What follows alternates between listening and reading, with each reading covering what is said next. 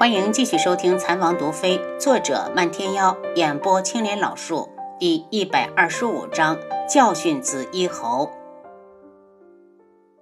闭嘴！楚清瑶听他越说越不像话，怒声斥责。紫衣侯一脸受伤的呆在那儿，手捂着胸口，终于安静下来。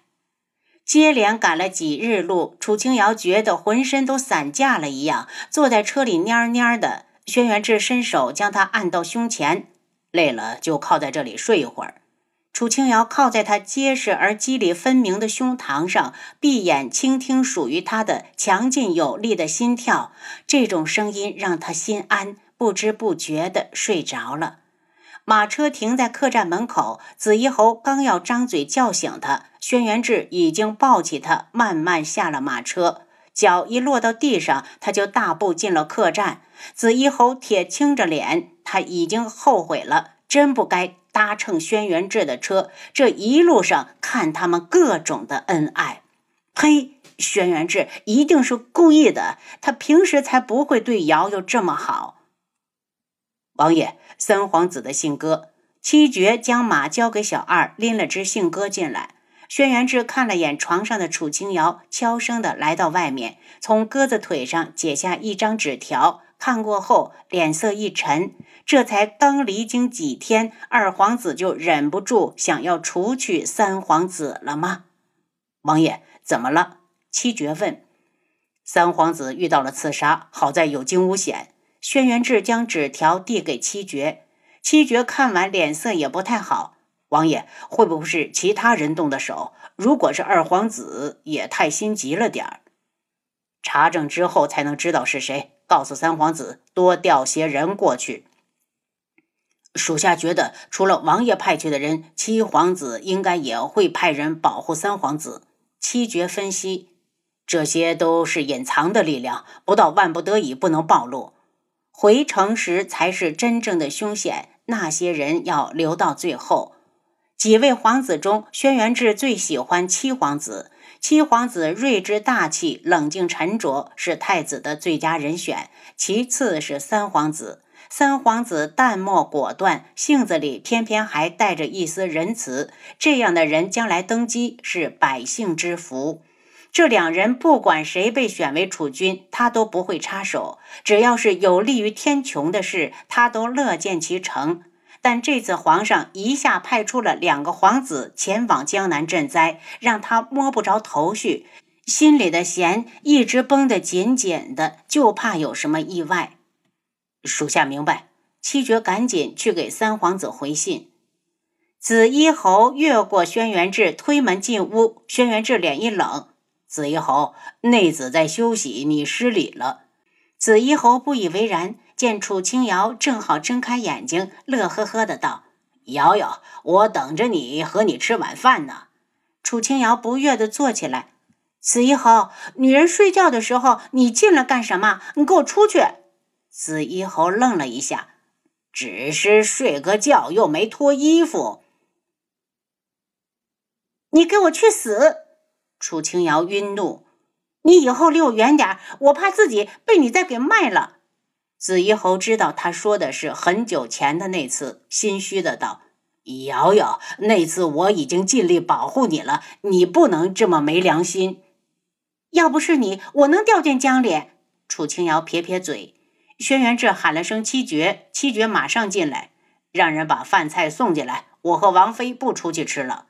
紫衣侯一听就急了，大叫着：“七绝，多叫一份，带上我的。”七绝不屑地扫了他一眼，自顾走了。反正有王爷在，紫衣侯也讨不到什么好处。有些人就是欠修理，不是他吹。这世间有比王爷厉害的男人有吗？有吗？根本就没有。饭菜送来后，轩辕志招呼楚清瑶过来吃饭。紫衣侯在一旁干瞪眼，满脸委屈的道：“瑶瑶，我饿，饿了出去吃。”我累了，走不动。楚清瑶咽了一口菜，走不动，饿死！别烦我，我吃饭呢。他不是傻子。京城外紫衣侯拦车时，他不知道什么原因。走了这几天，早就明白紫衣侯分明是冲着他来的。他对紫衣侯有阴影，曾经他那么信任他，他却带着他上了宇文景睿的船。那次的江水那么冷，他这辈子都忘不掉。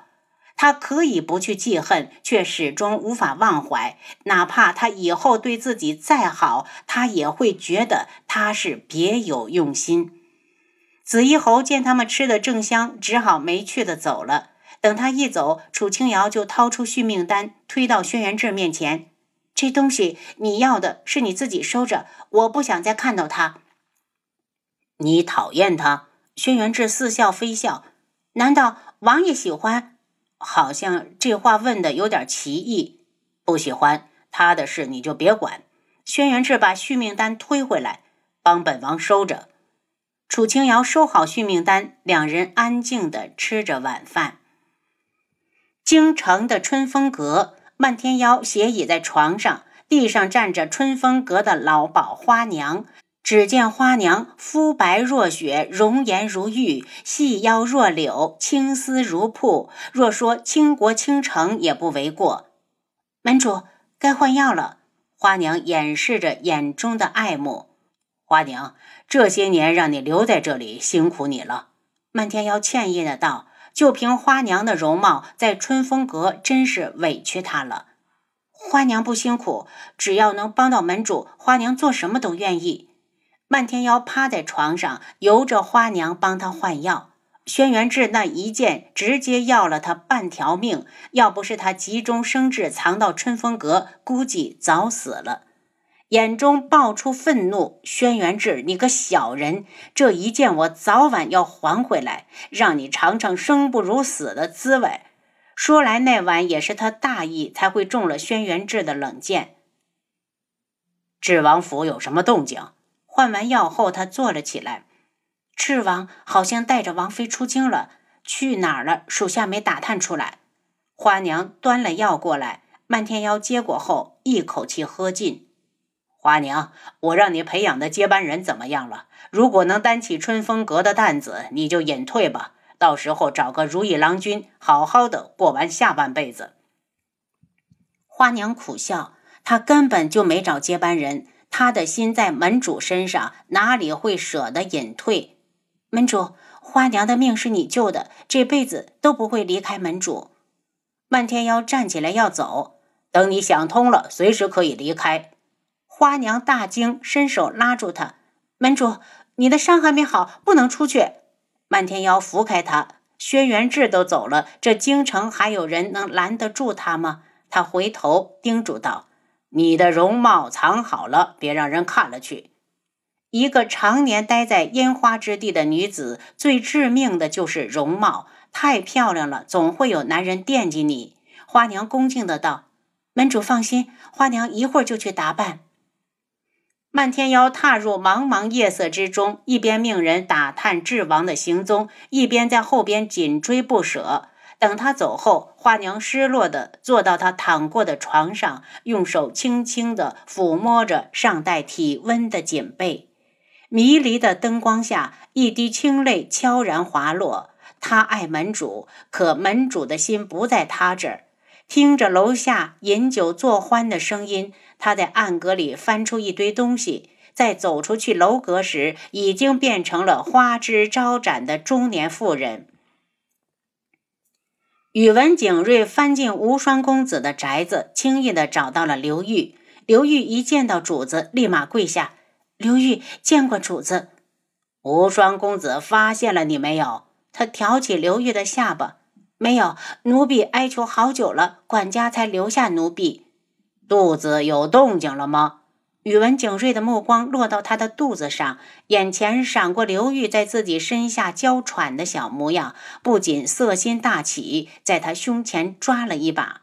刘玉脸红的不敢看他，主子，刘玉辜负了主子的期望。不急，小刘玉，主子带你快活去。宇文景睿伸手抱起刘玉，直接飞回了自己的宅子。一放下刘玉，就猴急的扑过去。这一晚，他使出了浑身的解数，在刘玉体内一次又一次的种下自己的种子。天亮时，他催促刘玉穿好衣服，又把他送回去。他走后，刘玉摸着小腹，捂着脸哭了。主子，你只把刘玉当成工具吗？你可有一丝真心的对待刘玉？今早上路时，并没有看到紫衣侯，楚清瑶还以为他走了，露出开心的笑容。没人打扰的日子真好。轩辕志看过来，见他俏脸如精美的璞玉，嫣红的唇带着水润的光泽，纯粹的笑容看得他一呆。这样的楚清瑶，他有多久没看到了？他俯下身子，慢慢的向他靠过来。楚清瑶只觉得有一片阴影投下来，抬眼正对上他痴痴的目光，吓得他赶紧闭上眼睛。轩辕志细碎的吻就落了下来。他吻得极为小心，似乎倾尽了一生的温柔，手不自觉地捧起他的脸，像捧着易碎的羊脂白玉。楚清瑶柳眉轻蹙，双眸轻合，长长的睫毛像蝴蝶的羽翼般，偶尔轻颤一下，激起他更多的怜惜。他恨不得将他融入到自己的身体里。楚清瑶觉得身子都要飞起来了。原来两个人可以吻得如此的美好，如此的纯粹，让他沉沦的不愿意醒来。轩辕志，你要了老子的车费，竟然不等老子！外面一声大吼，打断了车里暧昧的气氛。楚清瑶慌乱地推开轩辕志，红着脸，故意不看他。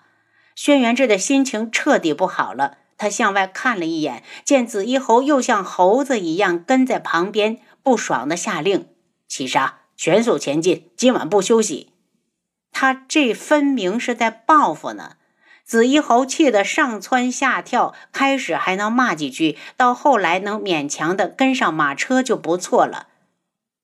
楚清瑶，你不管管你男人，就让他这么言而无信吗？